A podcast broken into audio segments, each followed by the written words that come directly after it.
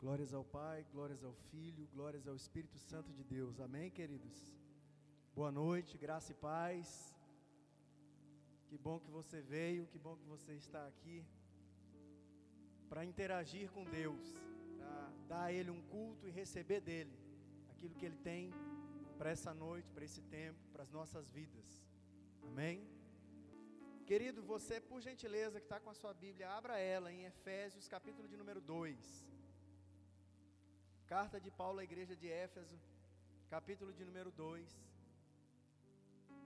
Vamos fazer uma leitura dos primeiros versos, do 1 ao 10 desse texto.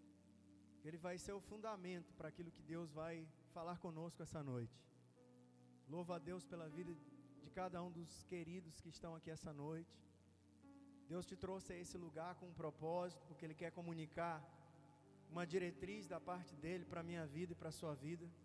Aliás, ele já falou comigo muito hoje à tarde, durante algumas horas que eu meditei sobre essa mensagem.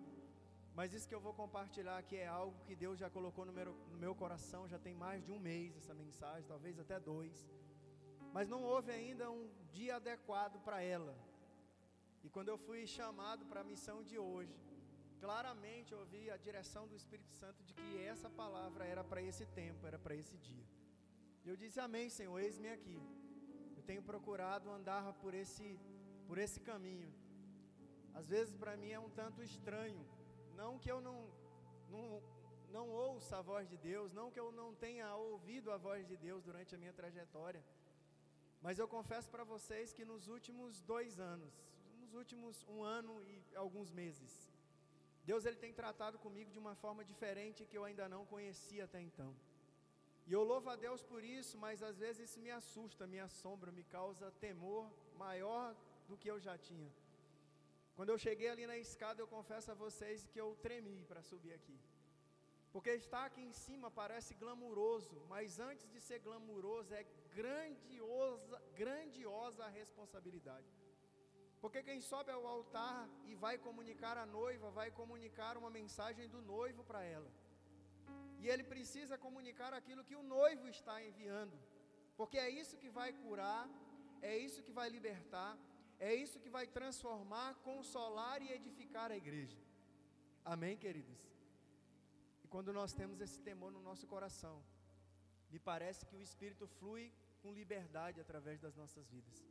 Eu louvo a Deus porque nessa casa nós temos homens e mulheres que têm esse compromisso, que quando sobem no altar entendem que somos apenas portadores da mensagem, mas que essa mensagem ela tem um dono, um emissor e ela tem um receptor que vai receber, que é a igreja.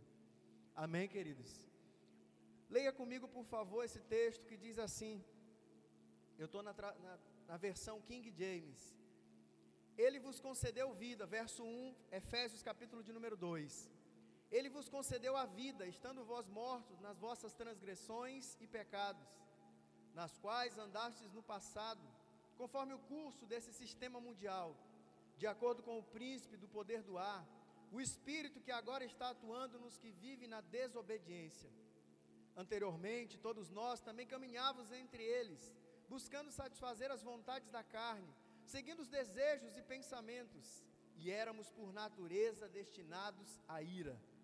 No entanto, Deus que é rico em misericórdia, por meio do grande amor com que nos amou, deu-nos vida com Cristo, diga vida com Cristo, estando nós ainda mortos dos nossos pecados, portanto, pela graça sois salvos, diga graças a Deus.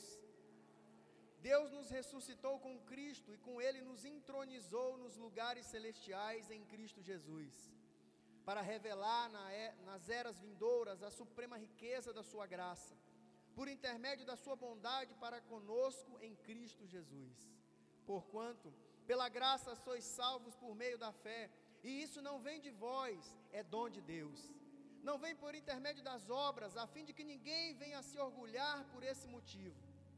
Pois somos criação de Deus, realizada em Cristo Jesus. Vivemos em boas obras, as quais Deus preparou no passado, para que nós a praticássemos no dia de hoje. Diga amém. Feche os seus olhos por gentileza. Oremos um minutinho ao Senhor. Busquemos a sua graça e a sua misericórdia.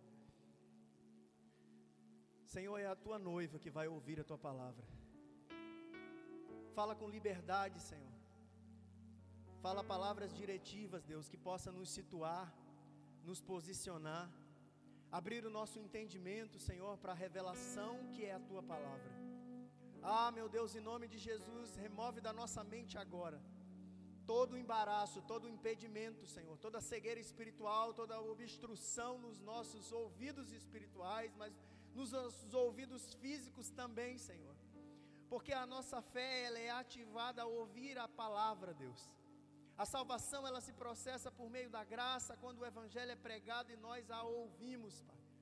Tudo depende, Senhor, da tua palavra ser pregada e de quão disponíveis estamos para recebê-la.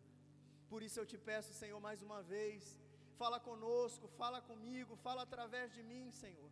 Eu entendo que a minha posição, assim como dos meus irmãos que sobem nesse altar, é de tão somente um instrumento em tuas mãos. Por isso, Senhor, nós rendemos a Ti toda a honra, toda a glória, todo o louvor, toda a adoração, porque só o Senhor é digno de as receber, Pai. Usa-me, Senhor, mais uma vez, com graça, com misericórdia, com o Teu poder, Senhor para que a tua noiva seja aperfeiçoada, para que a tua noiva, Senhor, seja ajustada, corrigida, consolada e consolidada segundo o teu propósito para esse dia.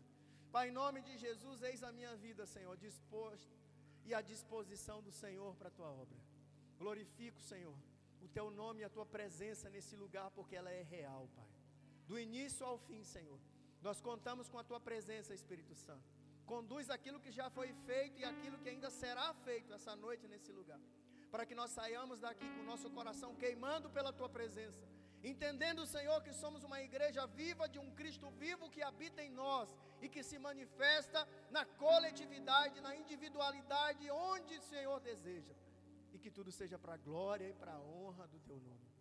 Eu repreendo agora todo o espírito de confusão na mente, de distração, Pai para que as palavras liberadas, Senhor, elas sejam bem recebidas, bem recepcionadas por essa mente e esse coração, e que elas possam cumprir o, o intento e o propósito para os quais o Senhor está liberando essa noite. A Ti toda a honra e toda a glória, Senhor, em nome de Jesus. Amém, amados? Glória a Deus. Esse texto que nós lemos é um texto muito especial, porque o apóstolo Paulo ele está escrevendo e ele está instruindo acerca da graça, acerca de uma ação que Deus faz em favor do ser humano. Tudo que Deus fez no decorrer da história tem é carregado de intencionalidade. O nosso Deus ele não trabalha com casualidade, ele não remenda as coisas, ele não faz um projeto a partir de algo que deu errado. Não, ele projeta e executa a seu tempo e ao seu modo. O nosso Deus ele trabalha em linha reta, ainda que alguns usem um parafraseado estranho, que Deus faz coisas certas, diz coisas certas, escreve o que é certo em linhas tostas. Deus é perfeito, Ele faz o que é certo, do modo certo, para alcançar o propósito que Ele mesmo deseja. Amém, amado? Durante todo o tempo, durante desde a criação, o propósito de Deus sempre foi interagir com o ser humano. Quando nós vamos ao livro de Gênesis, nós lemos os dois primeiros capítulos. Nós vamos encontrar ali um Deus exercendo a sua criatividade. E a criatividade de Deus no sentido de criar um ambiente, um espaço, um lugar, onde Ele pudesse criar aquele que vai usufruir desse espaço, desse lugar, e lhe proporcionasse um ambiente adequado. Digo, um ambiente adequado. Deus está construindo um ambiente adequado para a minha vida e para a sua vida. Ainda que nesse tempo seja um tempo trabalhoso, ainda que nesse tempo de construção dentro de nós, não estou me referindo ao prédio nesse momento, seja um tempo trabalhoso, um tempo de renúncia, um tempo de ajuste, um tempo de dores. Um tempo de construção, gente, requer remover escombros, requer fazer um ajuste, um alinhamento, colocar as coisas no lugar certo. Quem aqui é da engenharia sabe que quando você vai fazer um projeto, quem estuda nessa área sabe que quando você vai fazer um projeto, seja um manejo florestal, seja um projeto arquitetônico, você tem que parar, tem que ajustar as coisas, tem que projetar como as coisas vão ser executadas. Porque lá na frente você tem os instrumentos de correção quando ele dá errado. Lá na frente você tem os instrumentos de avaliação quando as coisas saíram daquilo que era o projeto original. E o nosso Deus, ele preparou todo o cenário ele nunca é pego de surpresa, ele nunca é surpreendido por nada. Como podemos surpreender alguém que conhece o presente, que conhece o passado plenamente, mas que já sabe o que está projetado para o dia de amanhã? Não há possibilidade de nós surpreendermos de alguma forma alguém que tem todo o conhecimento. Amém, amado? E Deus ele projetou, ele tem um projeto de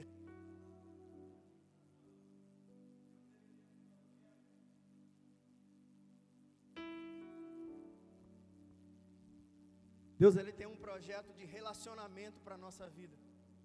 E quando nós vemos a obra de Deus no Éden, e o trato e o zelo que Deus teve com Adão e com tudo que ele criou antes e depois de Adão, para lhe proporcionar um ambiente adequado, prazeroso, ao ponto de que esse ambiente vai se chamar lugar de delícias, ou delícias, é essa a tradução do Éden.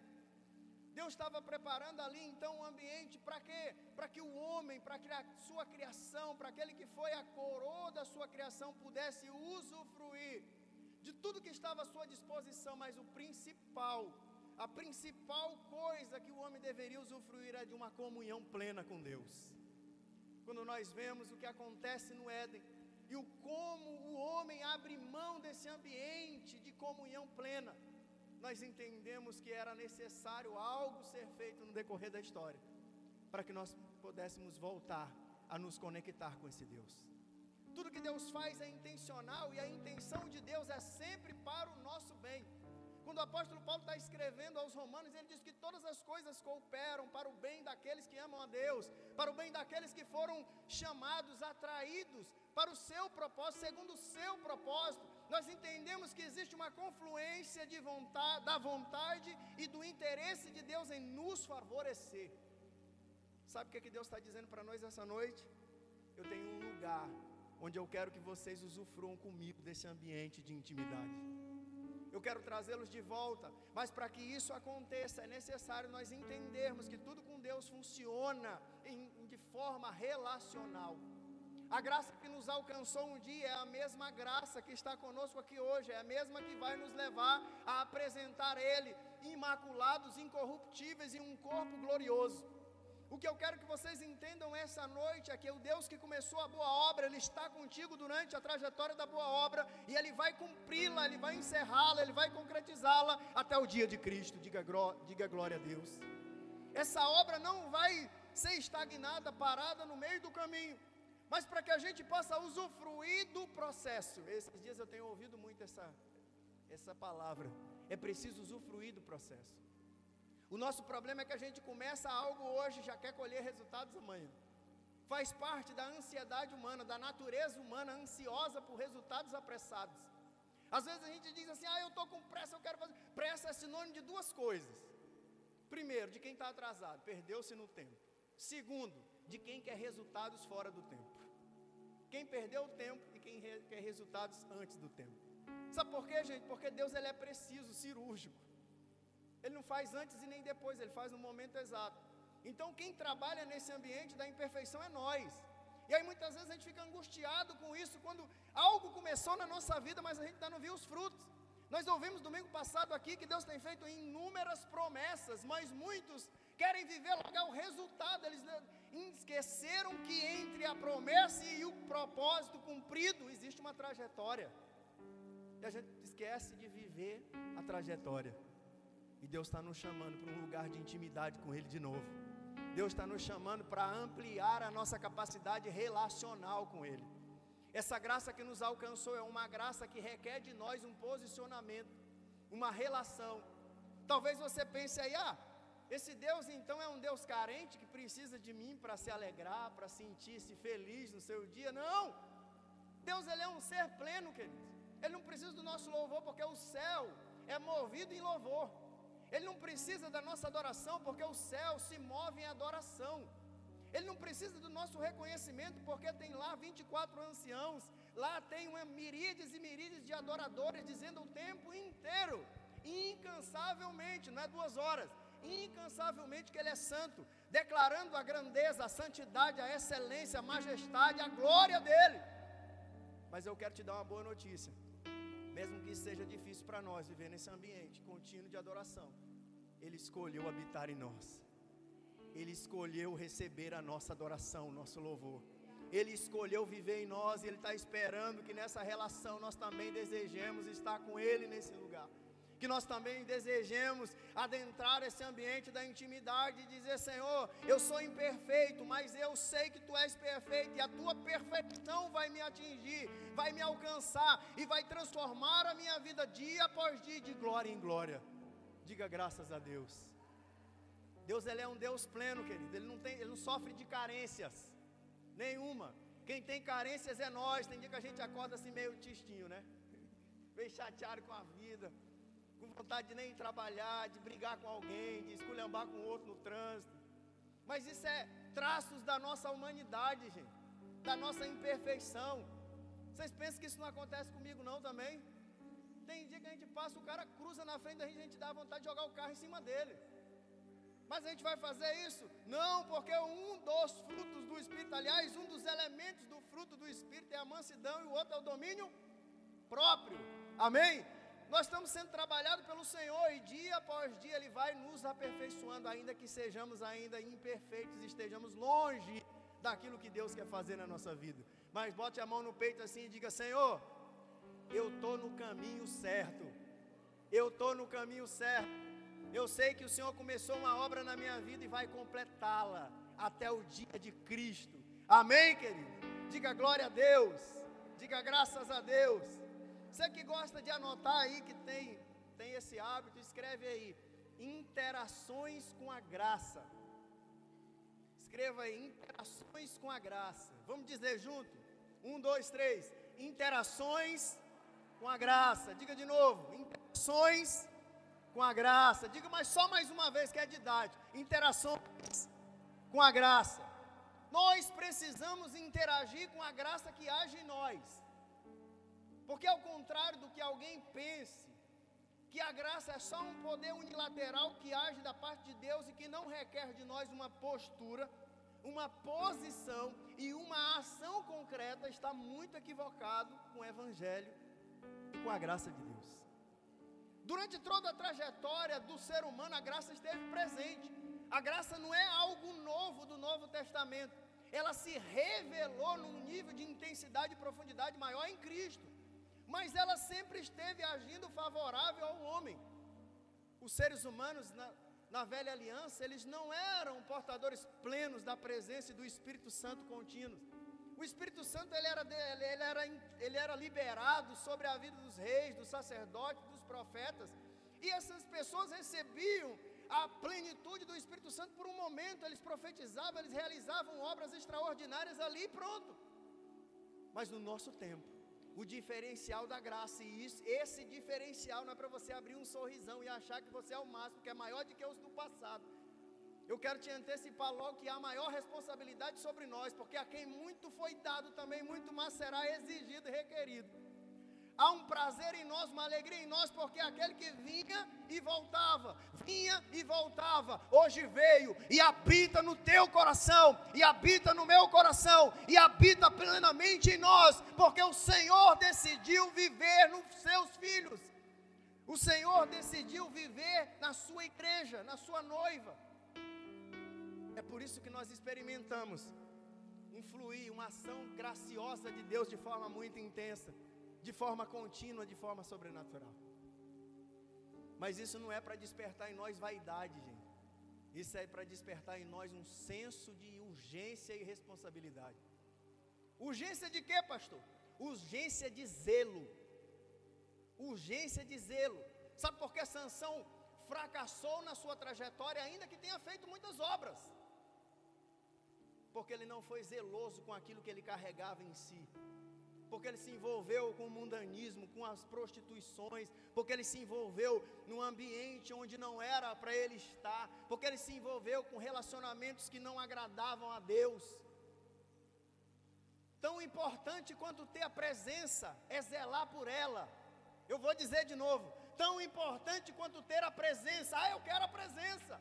Eu quero fazer, eu quero cantar, eu quero pular, pregar, dar cambalhota, fazer isso e aquilo. Ei! Mais importante do que fazer isso tudo é ser zeloso com a presença de Deus que há na nossa vida. Como é que eu expresso o zelo que eu tenho? por Deus e pela Sua presença? É com a obediência, é com a honra aos nossos líderes, é com o amor pelas pessoas. Eu sou zeloso com aquilo que eu tenho, queridos, quando eu estou ali fora, dando boa noite, dando boas-vindas para quem está chegando.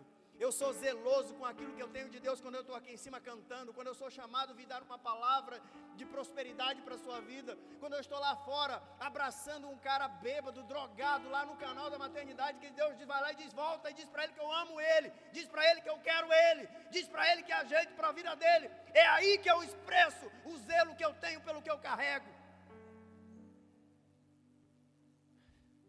Deus está nos chamando, queridos com um senso de urgência para desenvolvermos um zelo por aquilo que Deus colocou na nossa vida.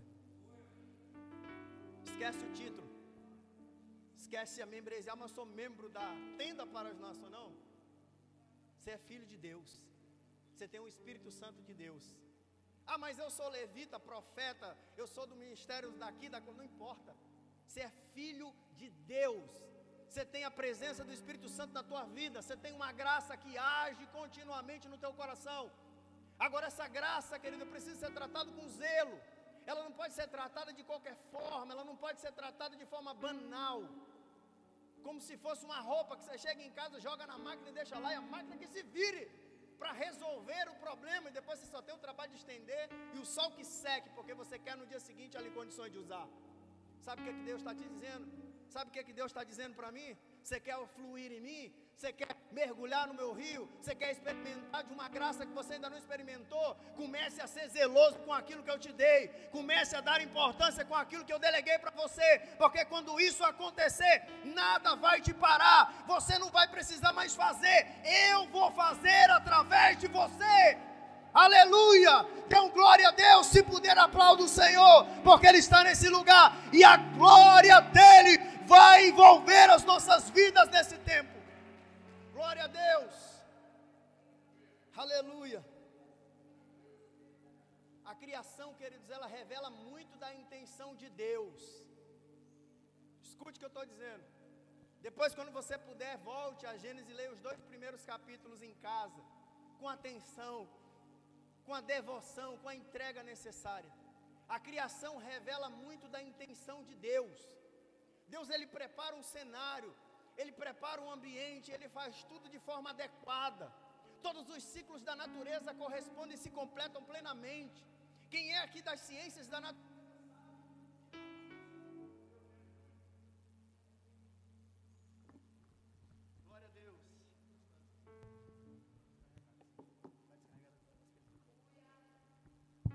Quem é das ciências da natureza sabe que Deus trabalha de forma muito perfeita que cada ciclo na natureza ele se completa harmônica e plenamente. Tudo que Deus fez, Ele fez com um, um aspecto de perfeição incomum para o ser humano. Mas tudo que Deus fez, Ele falou ao ambiente de onde Ele quis trazer a existência. Quando Deus quis fazer peixes, quando Deus quis fazer peixes, Ele vai falar com a água, Ele vai dar um comando para a água. Está lá em Gênesis capítulo de número 1, versículo de número 20. Deus manda que houvesse enxames de peixes na água. E a água ela vai corresponder, ela vai responder a um comando que Deus dá para ela. E ela vai produzir os cardumes de espécies das mais variadas possíveis. E todos os animais marinhos, eles vêm à existência a partir de uma palavra liberada de Deus. Quando Deus vai fazer os animais e também as plantas, a, a comunicação dele agora vai ser direcionada à terra, porque esses seres são da terra, mas quando Deus vai projetar aquele que é a coroa da sua criação, aquele que é o ápice, aquele que vai ocupar o ambiente que ele preparou, ele vai falar com ele mesmo, querido. Ele vai dizer: façamos o homem conforme a nossa imagem, conforme a nossa semelhança. Sabe o que, é que Deus está nos dizendo? Além de privilégios, Ele está nos dando uma posição diante da sua criação. Sabe por que, que o pecado lá do Éden ele é tão gravoso? Porque lá no Éden o homem abre mão da posição que Deus o colocou. Sabe o que, que Deus está nos dizendo nesse tempo? Deus está posicionando algumas pessoas e as pessoas, por suas escolhas e atitudes, estão abrindo mão da posição que Deus lhe deu. Entenda esse recado. É uma diretiva de Deus para a tua vida. Deus aqui posicionou algumas pessoas dentro das suas casas, nos seus trabalhos, no reino de Deus. Mas essas pessoas, por escolhas próprias, por livre arbítrio, estão abrindo mão da posição que Deus te colocou. E as consequências disso é terrível, queridos. As consequências disso é terrível, sabe por quê? Porque quando nós nos desconectamos do nosso local de origem, a morte é uma consequência imediata. Sabe o que, que acontece quando tira um peixe da água? Ele deixa de ser peixe? Diga comigo, não. Mas ele deixa de ter vida. Sabe o que, que acontece quando você tira uma árvore do solo, nata do solo? Ela continua sendo árvore, mas ela deixa de ter vida. Sabe o que, que acontece quando o homem perde a conexão, a convicção, quando o homem perde a intimidade com o seu Deus? Ele continua sendo homem, mas agora ele está morto espiritualmente. Deus está nos chamando de volta à vida, querido. Quando nós vamos a Gênesis capítulo de número 3, lá no finalzinho do, do capítulo, é algo assim que deveria entristecer toda a humanidade quando leu o capítulo de número 3, é a queda do homem. Mas Deus lá no final, ele vai tirar o homem daquele ambiente de delícias, daquele lugar que foi preparado para que o homem usufruísse da comunhão com Deus e usufruísse de um ambiente adequado para ele.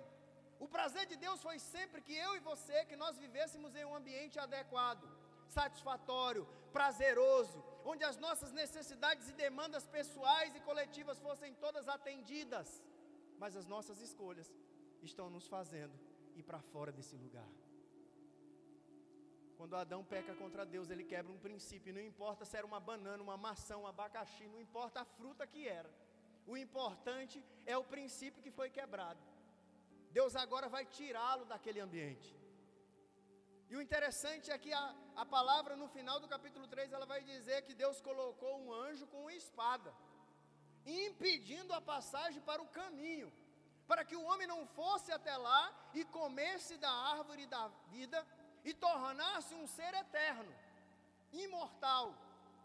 Sabe por quê? Porque na condição agora de pecador, alguém tornasse imortal, ele ia perpetuar o pecado pela eternidade. O projeto de Deus nunca foi esse. Então ele, ele traz à tona o Cristo, ele traz aquilo que era o melhor que há no céu. O melhor que, vai, que há de vir não, não vai vir, ele já veio. Vocês já devem ter ouvido isso escrito em algum lugar: o melhor de Deus está por vir. Não, o melhor de Deus já veio, é Cristo. Só que veio e os seus não receberam. Mas eu quero te dar uma boa notícia, porque João diz: Mas todos aqueles que creram e que o receberam, Deus os fez, os tornou, os otorgou o direito de serem filhos de Deus, filhos de Deus, herdeiros das promessas do Senhor, herdeiros do projeto original de Deus. E esse Deus, a seu tempo, vai te levar de volta para o lugar das delícias, para o lugar de propósito, para o lugar que Ele preparou para que cada um de nós possamos usufruir pela eternidade. Diga glórias a Deus. A salvação ela se processa pela graça, gente.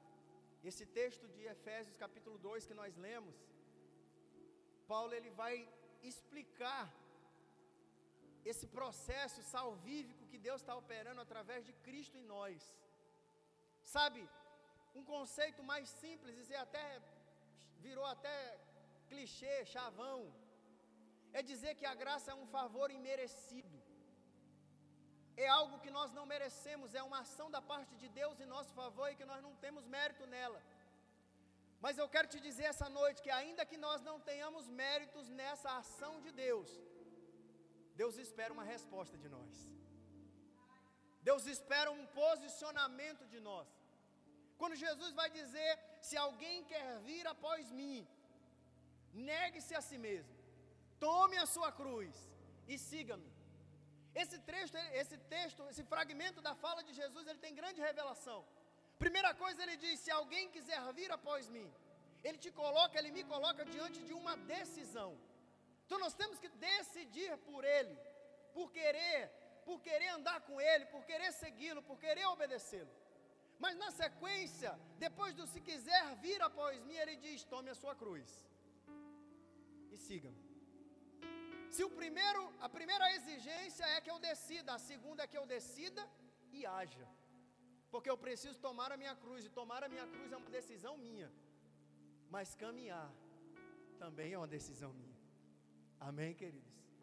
Sabe o que, que o Senhor está dizendo? A graça que alcançou a sua vida é aquela que está esperando você interagir com ela.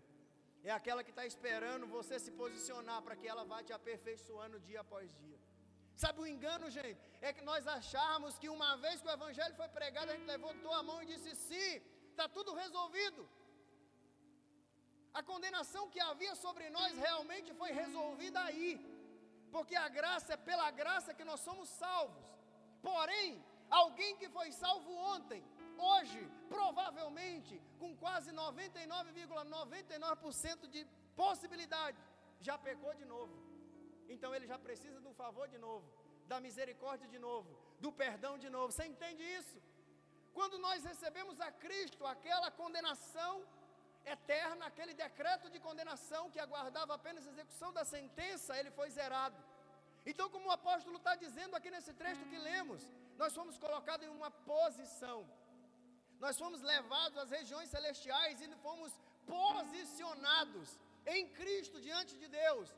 O escritor aos Hebreus vai dizer que agora nós podemos entrar diante dele com confiança, não mais com senso de inferioridade, não mais com culpa, não mais trazendo sobre nós a condenação, porque o sangue da nova aliança, o sangue do sacrifício, ele foi, ele é, ele será sempre suficiente para nos redimir, para alcançar todos aqueles em todo tempo que ouvirem e receberem o evangelho do Cristo vivo. Diga glória a Deus.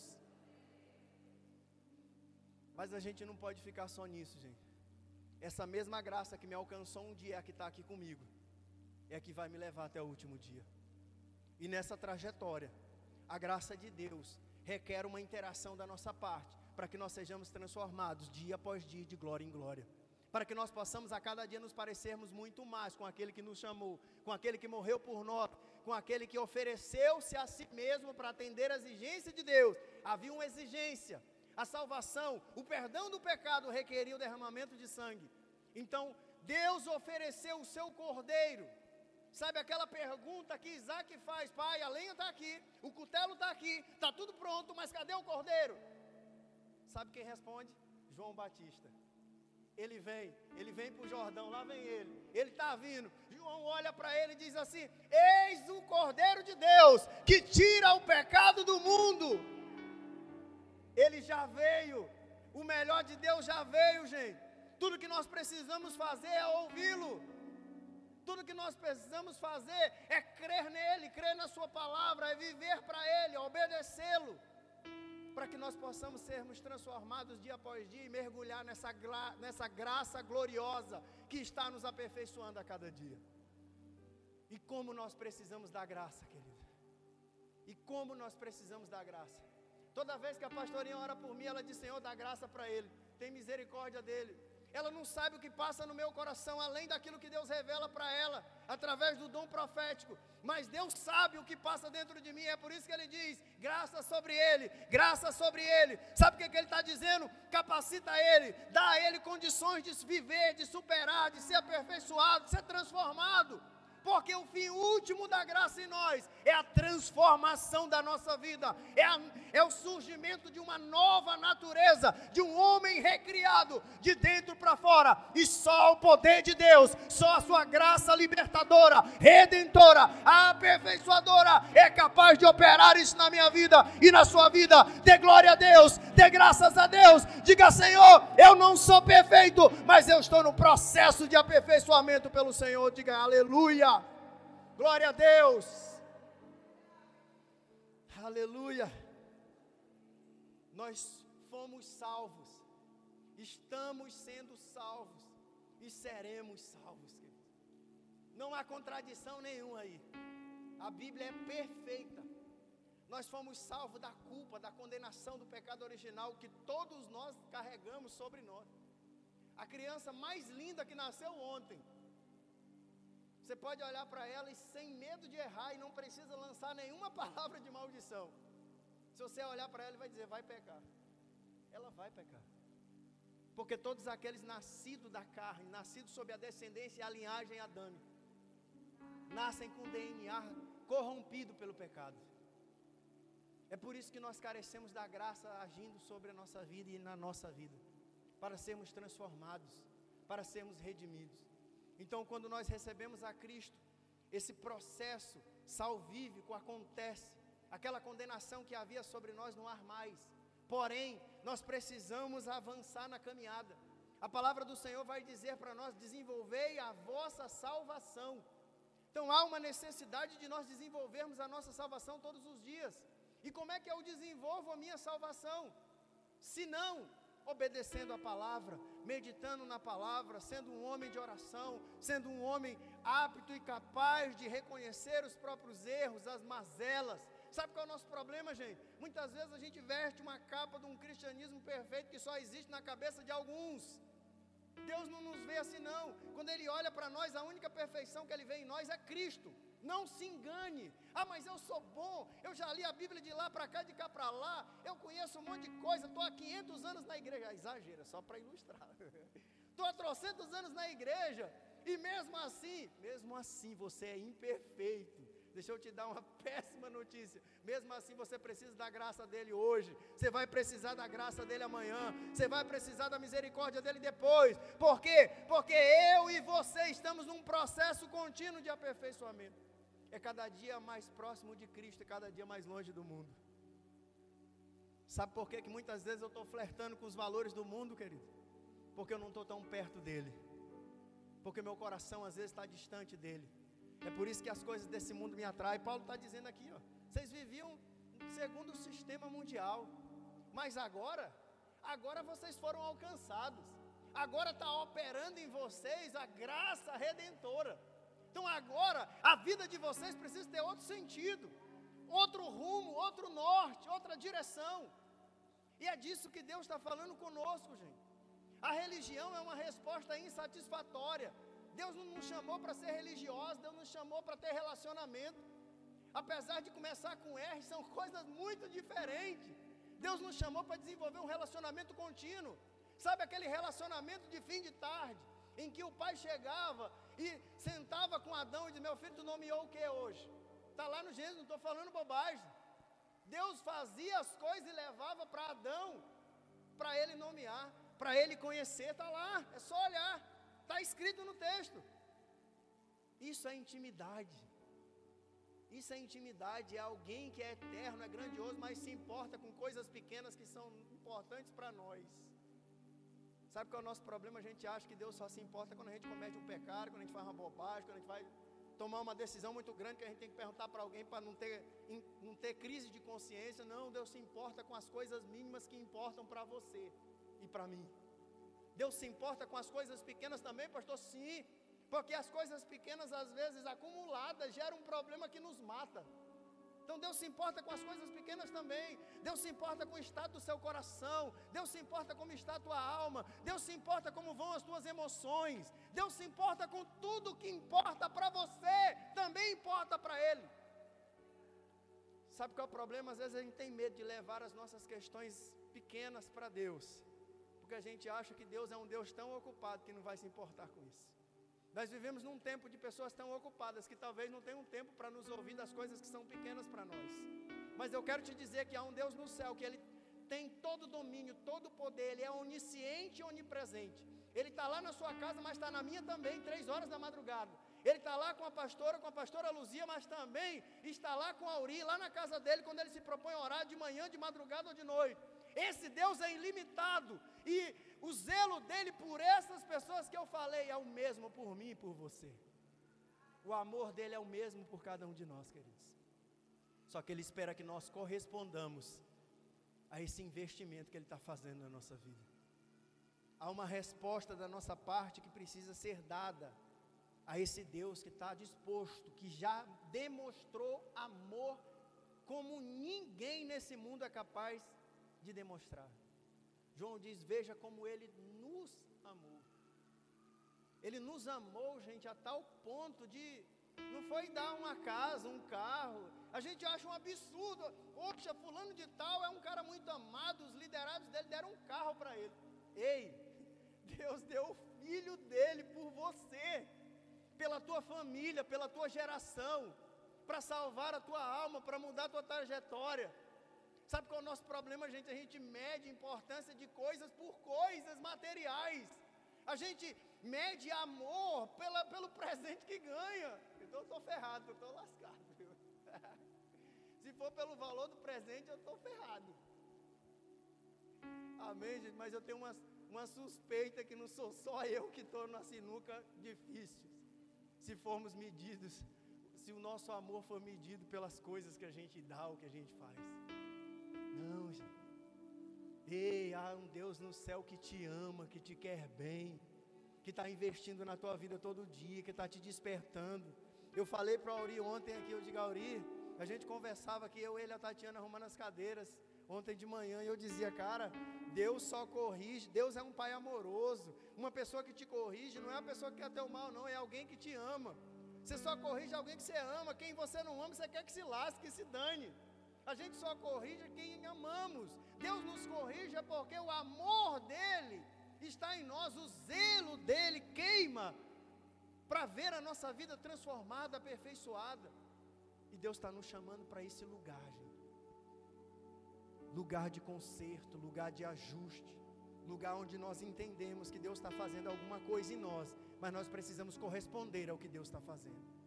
Nós precisamos interagir com Ele. Eu amo o culto, gente. O culto é o maior ambiente de interação. No culto a gente chega aqui, o ministro de louvor faz uma oração e começa a tocar aquelas notas, aquela canção bonita. E sabe o que está acontecendo nesse ambiente espiritual que se abriu? A igreja está ministrando para o céu. Mas daqui a pouco Deus toma alguém, e tomou um aqui hoje.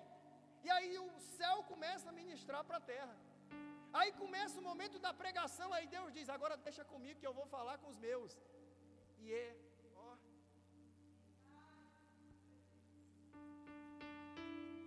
graça faz esse movimento, gente.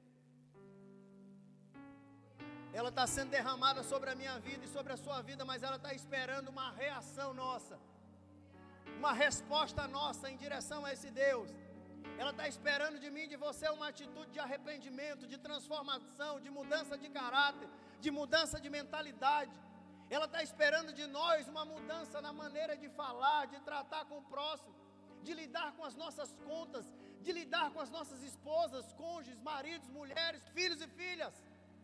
Essa graça está esperando uma reação nossa para que o propósito se cumpra na nossa vida. Você sabia que muitas vezes nós estamos adiando o agir de Deus em nós porque não entendemos isso? Tomamos um posicionamento errado. Eu vou emprestar um conceito da física, a inércia. A inércia é a capacidade de um corpo de se manter parado e ele só entra em movimento se uma outra força agir sobre ele e o impulsionar. Isso é inércia. Sabe o que, é que Deus está dizendo? Ele está agindo sobre nós, mas nós estamos oferecendo resistência. Nós estamos oferecendo um atrito maior do que o, de, do que o deveríamos oferecer, para que a graça dele, que está nos impulsionando, nos leve na direção que ele quer nos levar. Sai da inércia. Sai da inércia. Deixa a graça te mover, te impulsionar, te levar, te aperfeiçoar. Sai da inércia, sai da paralisia espiritual, se movimenta, deixa o Espírito Santo te conduzir. Ele é como um vento, ele é como um sopro. Ninguém sabe para onde o vento vai, nem para onde ele vem, nem com a sua direção. Assim é aquele que é dirigido, que é governado, que é conduzido pelo Espírito Santo de Deus. Se envolva, deixe ser envolvido e corresponda a essa graça que te alcançou, que está agindo na sua vida e que vai te levar até aquele dia em que a glória do Senhor te atingir plenamente, você se tornar um homem, uma mulher incorruptível. Diga graças a Deus. 2 Timóteo capítulo 2, Timóteo vai escrever nessa carta o que alguns estudiosos chamam de uma carta de coração para coração. Já ouviu essa expressão, pastor Erasmo? A carta do coração do apóstolo para o coração do discípulo. Porque é aquele tipo de carta que você sente na letra o carinho que existia entre, entre Paulo e Timóteo. O amor de alguém que sabia que aquele rapaz que está ficando vai enfrentar muita luta, muita dificuldade, vai ter muita guerra, porque a trajetória que ele decidiu andar é uma trajetória de dores, de luta, mas que está animando o coração dele, porque há um prêmio lá no final, e que esse prêmio é muito maior. Ele compensa cada obstáculo, cada desafio, cada dificuldade que vai ser enfrentada pelo caminho. E é por isso que alguns estudiosos dizem: essa aqui é uma carta de coração para coração. E Paulo começa o capítulo de número 2 dizendo assim: Filho, fortifica-te na graça que há em Cristo Jesus. Então o que eu quero dizer aqui para você é que essa graça, ela não só é uma ação de Deus que te salvou, que está te aperfeiçoando a cada dia, te capacitando para obedecer, mas essa graça ela vai te fortalecendo, porque a caminhada ela é desgastante. Emocionalmente, gente, em qualquer empreendimento que a gente se envolve, que requer tempo, que requer renúncia, que requer energia, nos causa um desgaste físico, emocional, psicológico. E o que o apóstolo está dizendo aqui para ele é: meu filho, você tem um remédio, você tem um combustível, que no dia em que você tiver com dificuldade, vai acender a chama no coração, vai te motivar, vai te colocar de pé, vai te trazer a alegria necessária, e esse remédio é a graça que te fortalece, que te capacita, que te dá condições de continuar vivendo dia após dia, de buscar aprofundar-se ainda mais no Senhor, na, na Sua palavra, na Sua instrução. Porque não tem como viver também nesse ambiente de graça sem a instrução do Senhor. Eu vou esperar aqui Deus me instruir, eu vou deitar na minha rede e vou ficar guardando. Não é assim, gente. É um esforço de cada dia. É uma luta de cada dia. É uma renúncia de cada dia. Sabe por que, que muita gente tem, vive um cristianismo raso, rasteiro, sem profundidade? Porque tem medo.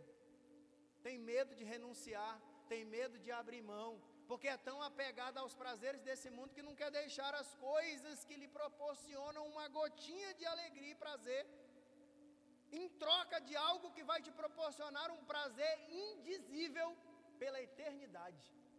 Gente, se Deus abrisse os nossos olhos espirituais e os nossos olhos físicos agora e nos permitisse contemplar o que será a eternidade com Ele, eu não tenho dúvidas que nós abandonaríamos empregos, nós abandonaríamos tudo aquilo que ainda nos prende para seguir o Cordeiro por onde quer que o Espírito de Deus nos levasse.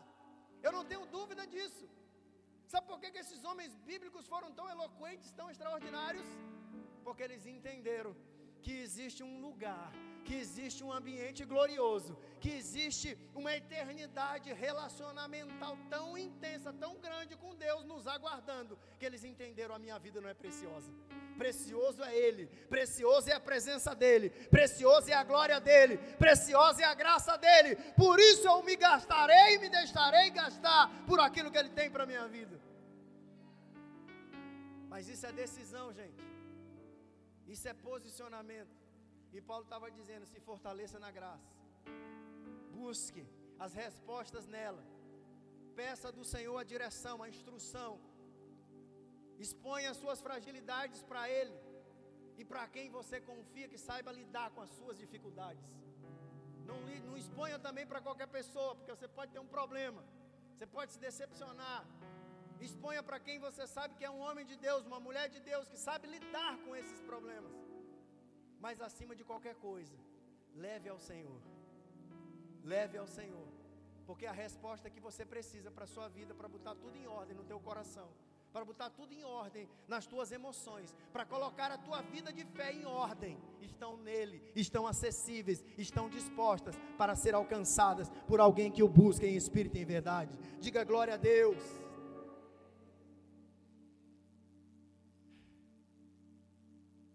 A graça nos capacita a obedecer, gente. Mas essa obediência não pode ser uma, uma obediência formal, forçada. Ah, eu vou obedecer meu pastor porque ele é meu pastor. Isso é uma obediência formal. A obediência verdadeira é fruto de um coração humilde, quebrantado, que reconhece a autoridade, que reconhece a sua posição, que reconhece o princípio da autoridade que Deus delega sobre aqueles que Ele constitui como autoridade. Uma obediência verdadeira é aquela que é fruto de um coração amável, quebrantado, maleável, que se permite ser ajustado, corrigido. Isso não é fácil. É por isso que a graça precisa agir na nossa vida todo dia. Porque todos os dias nós somos contrariados, confrontados. Todos os dias nós temos situações em que discordamos. E muitas vezes, ainda que discordamos, nós precisaremos decidir obedecer. É aí que opera o amor. A graça, queridos, ela manifesta uma obediência verdadeira, porque uma obediência verdadeira é uma obediência em amor. O amor eu não preciso sentir nada, eu estou sentindo aqui que eu tenho que obedecer a pastora Camila. Eu não preciso sentir nada, não, eu preciso só obedecer. Sabe por qual é o nosso problema? Nós nos acostumamos com a ideia de amor romântico, shakespeariano, das novelas, dos contos franceses. Um amor meloso, um amor que tem muito mais uma tendência sexual do que relacionamental. O amor de Deus não tem nada a ver com isso. O amor de Deus é porque Deus amou o mundo de tal maneira. Ponto. Ficou triste. Chorou. Não. Ele posicionou-se, deu o seu filho para que todo aquele que nele crê não pereça, mas tenha vida eterna. Amor é decisão, é tomada de atitude, eu assumir as consequências daquilo que eu estou fazendo em prol de algo maior que vai estar por vir, que eu vou viver. Isso é obediência e amor, queridos. E nós vamos ser peneirados por esse tempo, para esse tipo de obediência, viu, pastor? Nesse tempo, nós vamos ser peneirados por esse tipo de obediência. Que Deus tenha misericórdia de nós para que a gente possa suportar. Porque para aquilo que Deus vai fazer nos próximos anos, nós vamos precisar exercer obediência em amor. Obediência em amor. Prepare o seu coração para viver esses dias. Aquela obediência eu vou porque mandaram. Serve mais não. Não agrada mais não. Nunca agradou. Nunca. Nunca agradou. Nem aqui, nem lá. Nunca agradou. Só que agora ele vai expor. Eita Deus, o Senhor vai expor o meu coração. Quando a gente não quer ser exposto, a gente se expõe. Quando a gente não quer ser exposto, a gente se expõe. é mais fácil. É mais fácil, cara. Certo? Quando a gente não quer se expor, a gente se expõe. A gente diz, eu sou eu, eu sou isso aqui, ó. Meu coração é assim. A minha obediência é assim. O meu trato é assim, mas eu quero mudar. Eu quero experimentar um aperfeiçoamento. Eu quero experimentar uma graça que vai me capacitar a obedecer em amor, vai me ajustar, me preparar, me conduzir. Grava aí no seu coração a maior e a mais verdadeira expressão da obediência é em amor a maior e a maior manifestação de amor é a obediência. Sabe por que, que Jesus suportou a cruz? Suportou abrir mão da sua glória? Por amor. Por amor a Ele. A obediência dele manifestava o amor. O amor dele manifestava-se na obediência. É disso que Deus está chamando a gente. É para isso, para esse ambiente de interação com Deus e com a sua graça que o Senhor está nos chamando nesse tempo. Eu quero te animar e dizer que vale a pena, eu estou terminando, vale a pena. Vale a pena abrir mão de muitas coisas para viver isso aqui que Deus está nos chamando. Se lance, se jogue, se entregue, se disponha. Diga, Senhor, eu não sei nem o que, que vai acontecer comigo, mas eu quero. Gente, tem dias que eu faço umas orações aqui que eu fico com medo. Digo, Senhor, eu não sei nem o que, que isso vai, onde isso vai me levar, o que, que vai acontecer, mas eu quero. Eu quero estar disponível. Eu quero que o meu coração esteja preparado e disponível para o Senhor. Não importa para o que seja. Ah, Deus está requerendo de mim limpar o chão aqui. Eu faço com muito amor, com muita alegria. Sabe por quê? Porque as coisas pequenas, um tempo em que você está vivendo coisas pequenas e coisas difíceis, estão preparando o teu coração estão preparando o teu coração. Um tempo em que você está vivendo coisas pequenas e coisas difíceis, estão preparando o teu coração para aquilo que Deus vai te proporcionar, para aqueles lugares que Deus vai te levar. Ei, aprenda a servir em lugares sem honra e sem glória. Aprenda a servir em lugares sem honra e sem glória, porque Deus vai te levar nos lugares para te honrar. Deus vai te colocar nos lugares da alegria, nos lugares da satisfação, nos lugares aonde você vai se julgar indigno de estar lá. Mas quando isso acontecer, ele vai, ele vai lembrar você. Sabe por que você está aqui? Porque um dia você decidiu me honrar, me servir, obedecer naqueles lugares que não tinham luzes, que não tinham aplausos, que não tinham glória, que não tinham honra. E por causa disso, por causa disso, eu te trouxe para esses lugares. Amém, amados? Glória a Deus. Já vou encerrar. Interagir com a graça, vai nos levar a experimentar profundidade em Deus. Interagir com a graça vai nos levar a experimentar profundidades em Deus. Quando Deus pega o profeta Ezequiel e ele tem ali aquele êxtase, aquele momento de visão, onde no capítulo 47 ele está saindo do templo, conduzido por aquele que ele simplesmente nomeia como um homem que está conduzindo ele, ele tem na mão uma corda de medir, e Debaixo do templo flui um rio, e eles chegam na margem desse rio, e aquele homem, que entendemos ser um anjo, que entendemos ser ali uma manifestação cristofânica, ele começa a medir para dentro da margem, para dentro do leito do rio. E o texto diz que ele mede ali mil côvados, e mil côvados, transformando na nossa unidade de medida, era algo em torno de 500 metros. E ele estimula, convida, conduz o profeta a adentrar aquelas águas que ainda dão na altura dos tornozelos. Mas um pouco adiante ele leva mais e mede mais a mesma, mesma distância e conduz mais uma vez e o incentiva a caminhar. E o texto vai dizer que agora eram águas que davam nas alturas dos joelhos. Ele faz isso uma vez mais e eram águas que davam na altura dos lombos. Traduzindo a ideia de lombo, seria algo em torno à cintura e a região abaixo dos ombros. Todo esse espaço aqui. E se vocês perceberem, mesmo alguém com água na região dos ombros, ainda é possível, ainda dá pé no chão, ainda é possível se mover, ainda que com alguma dificuldade, mas a, a mobilidade ainda é possível, porque a pessoa ainda está com os pés no chão. Mas aquele homem mede mais 500 metros, mil côvados. E o profeta diz: agora eram águas que já não se podiam, senão por meio de nada. Esse texto originalmente ele está falando sobre um, uma profecia de restauração que Deus está trazendo sobre a nação de Israel e sobre aquela região. Mas esse, esse texto ele tem uma profundidade profética que chegou hoje para o seu coração. Sabe que Deus está dizendo aqui através do profeta? Ele está dizendo: Eu estou te chamando para uma interação. Percebam que o profeta não é empurrado, o profeta não é jogado na água, ele é conduzido. Sabe o que, que Deus está te dizendo? Eu estou te conduzindo com a minha graça para um lugar onde alguns vão perceber já que já estão com águas pelos tornozelos. E isso fala de um momento inicial. Eu tratei isso com os diáconos exatamente naquele lugar por esses dias.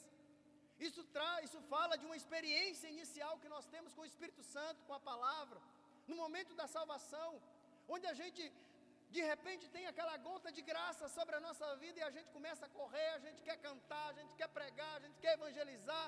O nosso coração está apaixonado por aquilo que está acontecendo. Mas chega um momento onde essa graça nos leva para um nível mais profundo para o nível dos joelhos.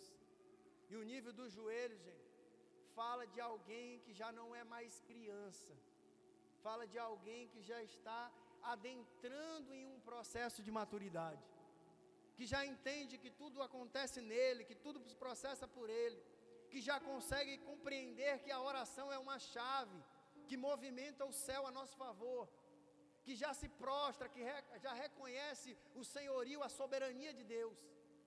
Mas aí Deus diz: vem mais um pouquinho, meu filho, adentra um pouco mais no meu rio. E aí ele conduz à altura, agora, da cintura. E a cintura ela ainda permite mobilidade. Eu ainda não estou totalmente dominado, conduzido por ele. Eu ainda tenho autonomia. Eu ainda vou para onde eu quero. Meu pé está no chão. Deus está falando espiritualmente com o seu coração. Abra os olhos e os ouvidos espirituais, em nome de Jesus. Mas vai chegar um momento na sua vida que você vai tentar colocar o pé no chão e já não vai sentir mais as pernas, viu, Acre? Elas ficam dormentes. Você não consegue mais, não dá mais pé. Quando chegar nesse momento, queridos, aí você vai estar submerso, imerso na graça. Aí você vai ser conduzido pela correnteza. Aí quem está no governo e no comando é o Senhor.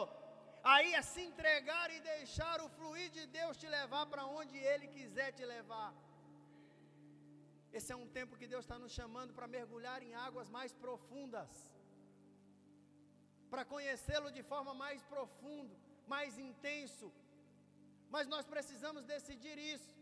Nós precisamos, ainda que o caminho esteja posto, ainda que a direção esteja sendo mostrada, nós precisamos decidir: eu quero, eu vou entrar, eu vou me lançar, eu vou me jogar, eu vou ser cheio desse Deus, eu vou ser cheio dessa graça que vai transformar a minha vida. Para a gente encerrar, certa vez três jovens chegaram para um pastor antigo, experiente. Pastor, a gente queria saber como é que faz para ser cheio do Espírito Santo. Para a gente ser cheio da unção e tal, para a gente viver essa coisa extraordinária aí que vocês vivem. Então. O pastor sábio pega três peneiras, daquelas de cabo, e dá um para cada um. Os diáconos que estiveram aqui naquele dia já captaram o sentido da, da ilustração. Pega três peneiras, leva os três jovens para a beira do rio, coloca um do lado do outro lá, dá as peneiras nas mãos deles e diz: Vocês querem ser cheios do Espírito Santo? Então encham essas peneiras. Pegaram.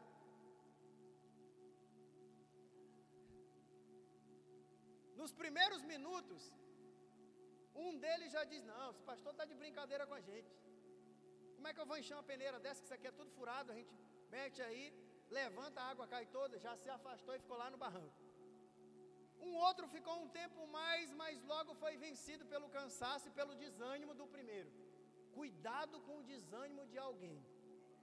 Tem gente que desiste primeiro e está só esperando assim, ó. Você desistir também. Persevere. Segundo desistiu e ficou lá olhando para ver o que, que acontecer.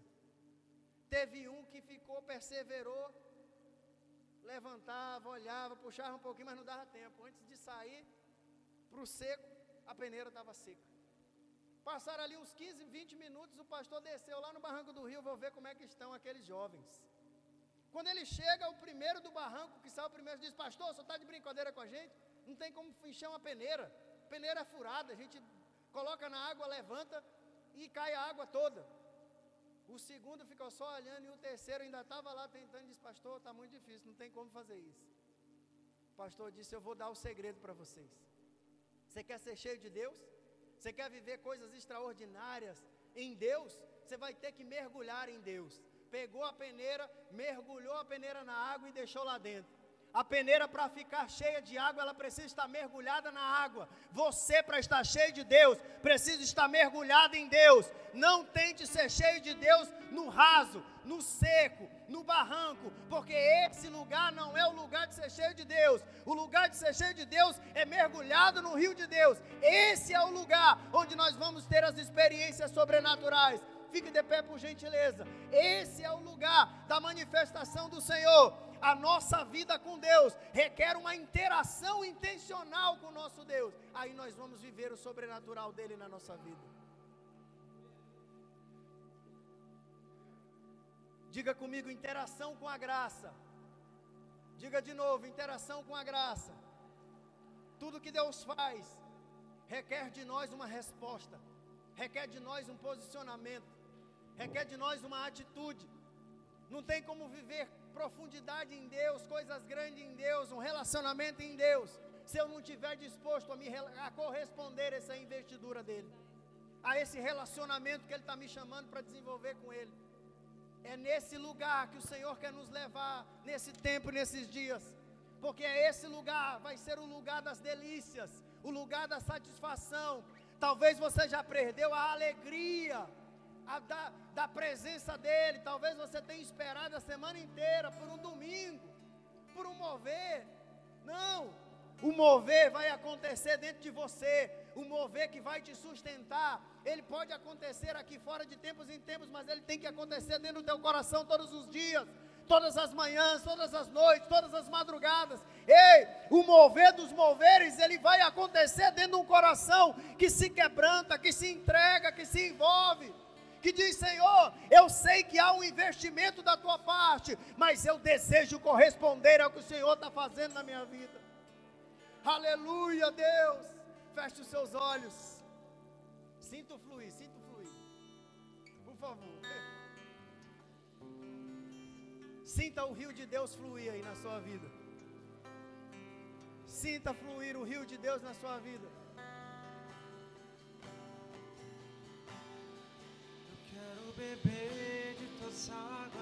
Levante as suas mãos e se entregue. Da tua fonte.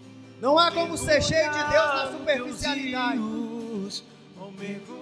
Deus está nos chamando para profundidade, um lugar de Eu quero beber de tuas águas. Eu quero beber da tua fonte. Mergulhar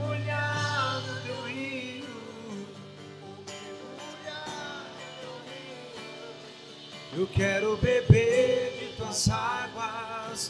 Eu quero beber da tua fonte, ó mergulhar nos teus rios, ó mergulhar, sinto fluir. Flua em Deus, flua no rio da graça de Deus, flua no rio da presença, flua no rio do amor de Deus, flua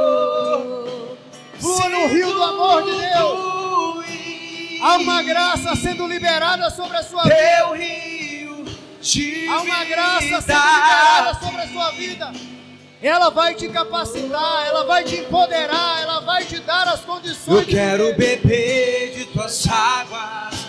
Eu quero beber da tua fonte. Ao mergulhar no teu rio. Ao mergulhar no teu rio. Eu quero beber tuas águas. Eu quero beber da tua fonte. Ao mergulhar no teu rio. Ao mergulhar. Sinto fluir. Você sente o fluir dele nesse lugar? Teu rio de vida aqui. Ora, mandará galavassora e cantará galabas. Ajusta, Espírito Santo. Põe em ordem tudo nesse coração. Põe em ordem tudo nessa mente confusa, nesse coração angustiado, nesse coração indeciso, Senhor. Nesse coração temeroso. Ah, meu Deus, em nome de Jesus, suscita homens e mulheres corajosos que não têm medo de se expor, que não têm medo de assumir os riscos das decisões da vida, que não têm medo, Senhor, de se lançar no teu rio, mas que se entregam, que se devotam a ti, que colocam as expectativas, as esperanças no Senhor, no teu poder e na tua graça. Querido Espírito Santo, aperfeiçoa cada um dos teus filhos, nos leva a experimentar um nível mais profundo em Deus, uma interação intencional, uma decisão a cada dia, Senhor, a obedecermos em amor, a vivermos em santidade unidade. Ah, Senhor, que esses sejam os sentimentos que movem, que movimentam o nosso coração, Senhor. Simplicidade, intimidade, profundidade no Senhor, profundidade em Deus, profundidade em Deus, profundidade em Deus. Levante as suas mãos e diga: Eu estou aqui, Senhor. Eu quero viver esse tempo. Eu quero viver esse tempo de profundidade, de alegria no Sinto Espírito, de transformação. fluir Teu rio de vida aqui. Oh, oh, oh. Sinta Ele. Fluir Obrigado, Jesus, pela tua presença. Teu rio Obrigado, Espírito Santo. Obrigado pelo Senhor se movimentar nesta casa. Obrigado, Espírito Santo. Obrigado, Espírito Santo. Que você seja terra boa essa noite. Que o Senhor lhe conceda uma semana abençoada. Que este mês que está findando e um mês que está se iniciando, que dezembro seja o melhor mês deste ano para você. Talvez no mês de dezembro o Senhor não vai abrir a porta que você queira, mas que seja um mês que você sinta Ele te visitar, Ele te curar, Ele tocar no teu interior, Ele tocar no teu ventre, Ele mudar a vida dos teus. Ah, Jesus, que nós possamos entender essa palavra, receber ela no nosso interior, no nosso ventre. Muito obrigado, Jesus. Eu quero encerrar e antes de encerrar, eu queria perguntar se tem alguém para Jesus essa noite. Alguém que não, você não estou te chamando para fazer parte da tenda, não, não. Eu estou te chamando para publicamente entregar sua vida para Jesus e perante aqueles que aqui estão dizer que a partir de hoje quem vai governar a tua vida é Ele, quem vai controlar a tua vida é Ele. Se você entendeu essa palavra, eu não estou te chamando para amanhã, é, talvez mudar tudo, não, não, Ele vai fazer do jeito dele. Ele vai fazer do jeito dele, querido. Ele vai fazer do jeito dele. Mas eu estou te chamando para você ter o melhor encontro que você poderia ter para você encontrar esse amor que nos braços de ninguém você vai encontrar, que nem um pai nem uma mãe pode dar. Existe um amor que só Ele pode te dar. Existem coisas que só Ele pode fazer. E eu estou te chamando para publicamente se encontrar com esse amor hoje. Se você quer, vem aqui à frente. Eu quero orar por você. Nós queremos abraçar você. Queremos orar por você. Dizer que a partir de hoje alguma coisa na sua vida vai mudar, que talvez você ainda não entende, mas algo vai mudar nela. Se você talvez estava afastado, nós queremos também orar por você essa noite, se alegrar com você essa noite, porque o Senhor está na casa. Senão a minha oração é que Deus te dê uma outra oportunidade. Esteja aqui conosco quinta, esteja aqui conosco domingo. Amém. Nós vamos orar encerrando. Que os Deus abençoe a sua vida. Que Deus lhe guarde. Amém. Se você tem motivos para adorar, para se alegrar com Ele, se alegre nesses minutos finais. Você vai para casa, você vai ter uma noite de sono, uma noite de paz. Na autoridade do Teu nome, nós repreendemos toda insônia.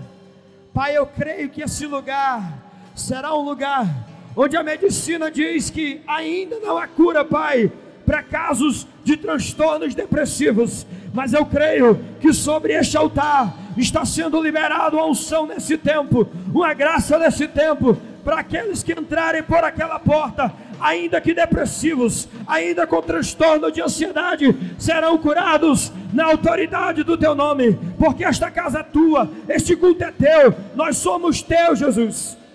Que a graça liberada sobre esta casa essa noite seja capaz de curar aqueles que estão enfermos, seja capaz de nos livrar Pai, de coisas que nós ainda não enxergamos. Nós te agradecemos por tudo, Jesus. Nos leve em paz, em segurança aos nossos lares. Nos dá uma semana abençoada. Nos dá um trabalho abençoado, dias abençoados, Senhor. Que quinta possamos estar aqui, Senhor. Essa é a nossa oração. E que a graça de nosso Senhor Jesus Cristo, que o amor de Deus, nosso Pai, a comunhão e as consolações do Espírito Santo seja com todos e que todos digam amém. Aplauda o Senhor bem forte. Que Deus te abençoe.